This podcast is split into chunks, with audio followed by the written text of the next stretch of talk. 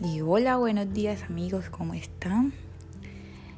Mi segundo podcast, les habla María.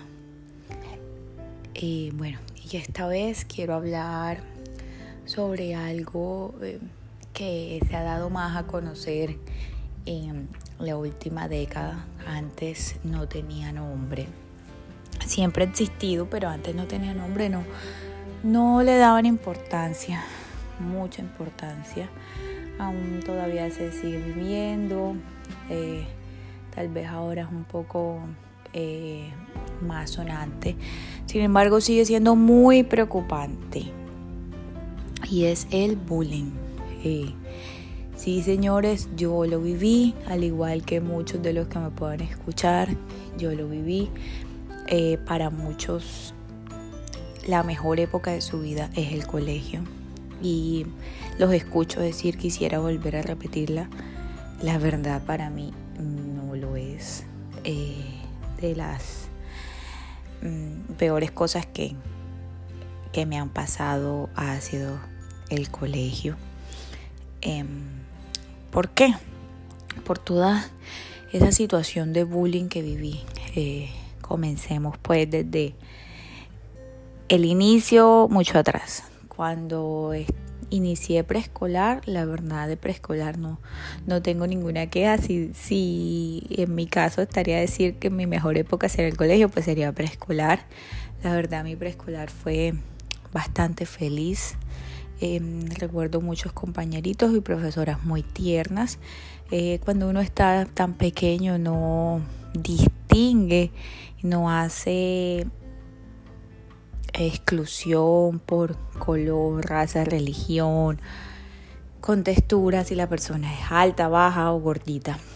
Yo era bastante obesa desde mis cuatro años. Yo pues siempre fui gordita, pero digamos a los cuatro años, de cuatro años en adelante se comenzó a exacerbar más. El preescolar donde yo estudiaba em, exactamente era solo un preescolar y ya para entrar a primaria tenían que cambiarme de colegio. Eh, resulta que mi mamá decidió, pues optó por lo que hacen pues, la mayoría de los padres es, em, si tienen hermanos los niños, lo van y lo dirigen o lo meten al colegio donde están los hermanos mayores. Bueno, resulta que mi mamá me metió a un colegio de monjas donde estaba mi hermana mayor, pero pues mi hermana me lleva 10 años. Entonces cuando yo eh, comencé primero, pues mi hermana estaba decimos, y desde ahí comenzó mi tortura. Entonces, eh, pues eh, las profesoras eran unas de las que me excluían porque yo estaba gordita. Recuerdo que una de esas me decía camión. yo no, no, sé, seguramente por miedo, por temor a que de pronto eh, la profesora me fuera a regañar o a gritar en el colegio. No le decía nada a mis padres, eh, bueno, más que todo mi mamá, que era como la más pendiente y atenta a nosotros, sus hijos. Em, mis compañeras no querían hablar conmigo, no querían reunirse conmigo. Ya uno comienza primaria a los 6, 7 años y pues ya, eh, digamos, a, a esa edad los niños bueno, los hijos son el reflejo de sus padres y a esa edad ya han absorbido bastante em, de sus padres, del, de su entorno. Entonces, eh, bueno, yo soy trigueñita. Eh, entonces, digamos, me discriminaban por mi color de piel y también me discriminaban porque era obesa. Entonces, eh, bueno, yo salía recreo solita, recuerdo que muchas veces me hacía la dormida y me quedaba, prefería pues quedarme en el salón. No querían ah, hablar conmigo, ya en segundo. Ah, bueno, a veces. En primero, pues, como mi hermana estaba en 11, yo me iba para donde ella. Entonces, eh, así medio lo eh, calmé o toleré. Pero pues ya en segundo, mi hermana ya había terminado, yo estaba sola y me hacía la dormida para quedarme en el salón, me decían, uy, no, tú eres gorda, fea, horrible, no, no quiero que estés con, conmigo, no, yo no me voy a hacer en grupo contigo, bastante difícil. Y así fue todo, todo, toda mi primaria, eh, toda mi, eh, eh, mi bachillerato, bueno, parte de mi bachillerato también, la mayoría pues crecí con muchas inseguridades, con muchos miedos, lloraba mucho y, y esas fueron unas de las, unos de los varios factores que causantes de una depresión que viví por muchos años, que bueno, de la cual hablé un poquito en el podcast anterior. En realidad no di detalles de mucho de pues mi vida con la depresión. Eh, pero sí, recuerdo que cuando hacía quinto de primaria yo tenía nueve añitos y habían unas em, adolescentes de 15, 16 años que hacían noveno, yo apenas era una niña y ella ya unas adolescentes, y me gritaban, me decían, hoy, hoy, eh, cerda, hacían este sonido del cerdo, eh, cerda, negra, horrible, inmunda, eh, maloliente, en realidad es bastante duro porque, o sea, incluso aún hoy, ya después de 20 años todavía es, es doloroso para mí recordar esas cosas. Mm, y al fin, una vez eh, reaccioné y le, bueno, le pegué hasta a esta adolescente, tenía 16 años, como dije, yo tenía 9, estaba gordita, y entonces mi reacción fue pegarle. Eh, recuerdo muy bien que un profesor eh, de educación física salió a defenderme y decirme, pero es que la están provocando, no es la primera vez que lo hacen. Es más, me acuerdo que ese profesor yo creo que era el único que, que, digamos, no me discriminaba porque incluso hasta las mismas eh, profesoras em, me discriminaban. Era un colegio de monjas, ya lo había dicho antes, y, es bastante difícil esa convivencia solo mujeres, la verdad. Eh, yo recomendaría o, dijera que no es lo más saludable que estudien solo mujeres. Y además es, digamos, un poco antinatural porque en realidad nosotros nos estamos em, interactuando, hombres, mujeres, todos los días. Entonces, muchas veces, eh, si nosotros no nos interactuamos con el sexo opuesto desde pequeños, eh, no vamos a saber cómo eh, tratarlos y, ha pasado muchas veces. Muchas otras personas que he conocido tuvieron problemas con em, relacionarse con el sexo opuesto por estudiar solo con, con mujeres. Bueno, eh, para no salirme del tema, entonces el profesor me defendió y dijo, pero es que ya la llevan eh, tratando mal, maltratando desde hace tiempo, incluso delante de mí. Yo escuché las regañé y ellas son eh, adolescentes, son, tienen 15, 16 años. Eh, María apenas es una niña. Entonces, bueno, digamos esa vez eh, las castigaron a ella y el colegio pues las castigó a ellas y digamos me, me enviaron para la casa pues digamos em, sabían con una advertencia pero pues sabían que en realidad toda la culpa la habían tenido ellas. Recuerdo que para mí era una tortura em, hacer grupos porque pues nadie quería estar conmigo y entre, o entre más crecía la cosa era peor. Yo era sola en los recreos, me iba, había un caney en el colegio y me iba como por allá detrás a llorar. Eh, todo esto me, me, me ha generado bastantes inseguridades muchas personas no lo saben y yo tengo un trastorno alimenticio aún hoy. Y es debido a todo esto incluso eh, me he tratado pero sigue ahí sigue ahí vigente tengo muchas inseguridades me da todavía mucho miedo hablar al público, no siempre, pero sí, digamos, es, es, más fácil, por ejemplo, es más fácil para mí hacer un podcast que, digamos, hacer un video. Siempre tengo miedo al que dirán, a que me critiquen. Entonces, es bastante difícil. y hoy decidí hablar de esto porque es importante es importante que tomemos conciencia de que no podemos dañarle la vida a una persona de esa forma, haciéndole bullying. Muchas de mis decisiones equivocadas fueron a raíz de estos estos agravios que sufrí desde pequeña, incluso hasta adolescente, ya por allá en décimo eh, me cambié de colegio. Yo no quería ir a, a, clase, no quería, yo demoraba hasta un mes sin ir a clase, me inventaba que estaba enferma, dolores, de todo, porque para mí era una tortura, era terrible. Gracias a Dios no em, me suicidé, no opté por suicidarme, sin embargo años después lo, lo intenté y fíjense, es lo que, lo que yo les digo.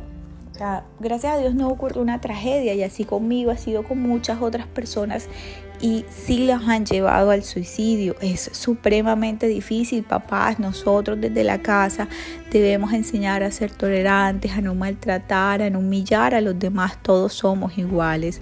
O sea, digamos, todos tenemos, somos diferentes física intelectualmente, pero somos seres humanos y merecemos respeto por igual.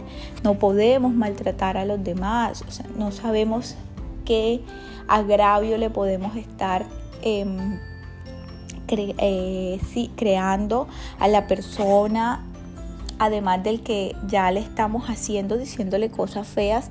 Hay algo más en el trasfondo decirle gorda, decirle fea, decirle eh, eh, eh, gorda, negra, horrible, o sea, de esas cosas que me decían a mí, me das asco, no quiero hacer grupo contigo porque me das asco, estás muy gorda, me vas a tragar, o sea, cosas de verdad dolorosas aún el día de hoy, todavía muchas cosas de esas me duelen como dije, me han causado inseguridades y muchas decisiones equivocadas han sido a raíz de eso. Entonces uno comienza a buscar, eh, digamos, amistades que alguna, cualquier persona que no te trate mal para ti es una ganancia, es una eminencia y hay muchas personas que se aprovechan de eso. Nosotros no sabemos qué hay en el trasfondo de todas los agravios, cuáles son las consecuencias que tienen esos agravios que les hacemos a las personas. Papás, por favor, desde pequeños nosotros tenemos que enseñar a los hijos tolerancia, respeto, amor por el otro. Es difícil, es bastante difícil. Y si alguna persona ha sufrido esto, yo quisiera que, interactuemos, eh, si quisieran hablar más sobre esto, estoy completamente abierta hablar sobre este tema. Ahora soy mamá y quiero que mi hijo aprenda a ser tolerante. Quiero que mi hijo jamás le haga bullying a otra persona. No quisiera que mi hijo ni ningún otro niño viviera todas esas torturas psicológicas que yo viví estando pequeño. Hay muchas cosas que seguramente se me han escapado aquí, tal vez no las he dicho todo, no, estoy completamente segura de que no he dicho todo lo que viví, pero de verdad que es duro. Como digo, aún recordarlo hoy para mí es bastante difícil y no quisiera que otra persona lo viviera.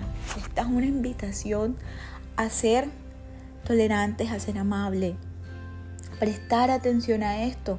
Por favor, no es un juego, no es un juego decirle a otra persona, oye tú flacuchento orejón, oye tú gorda pipona. O sea, no, esos no son juegos, esos no son cariños.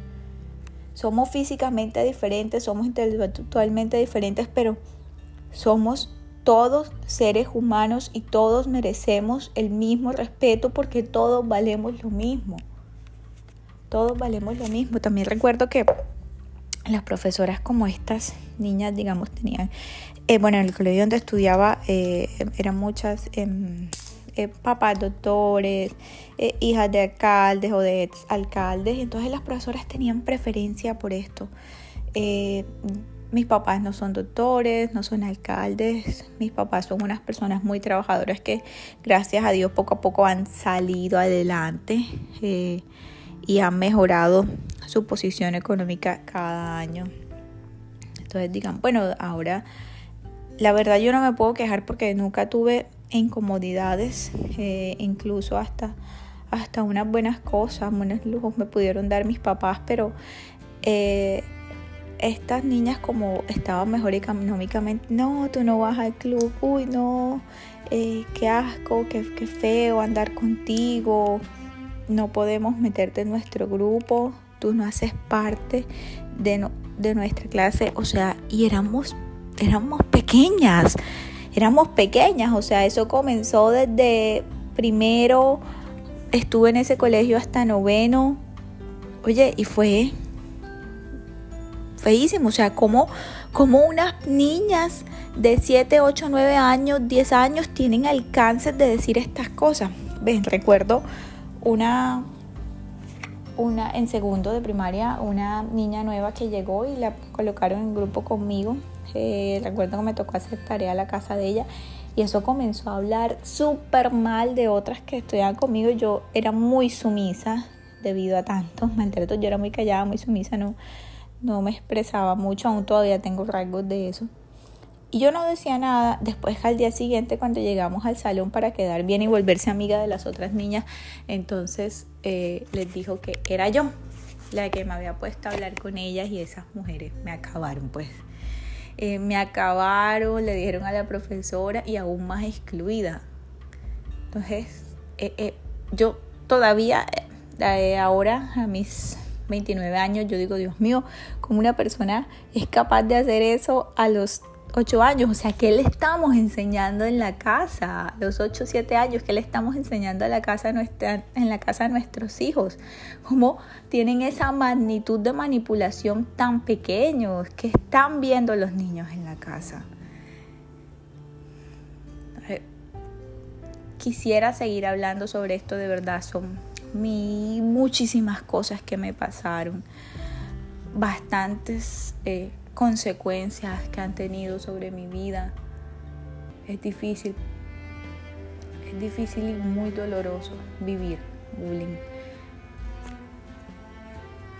Yo, quien quiera que sigamos hablando sobre este tema, escribirme, por favor.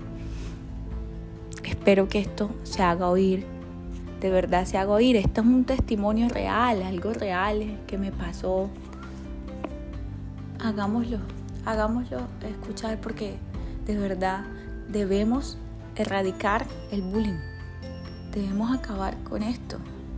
Podemos causar muertes, por Dios. Es de verdad supremamente complicado. Hagámonos oír. Hagamos escuchar este podcast, por favor.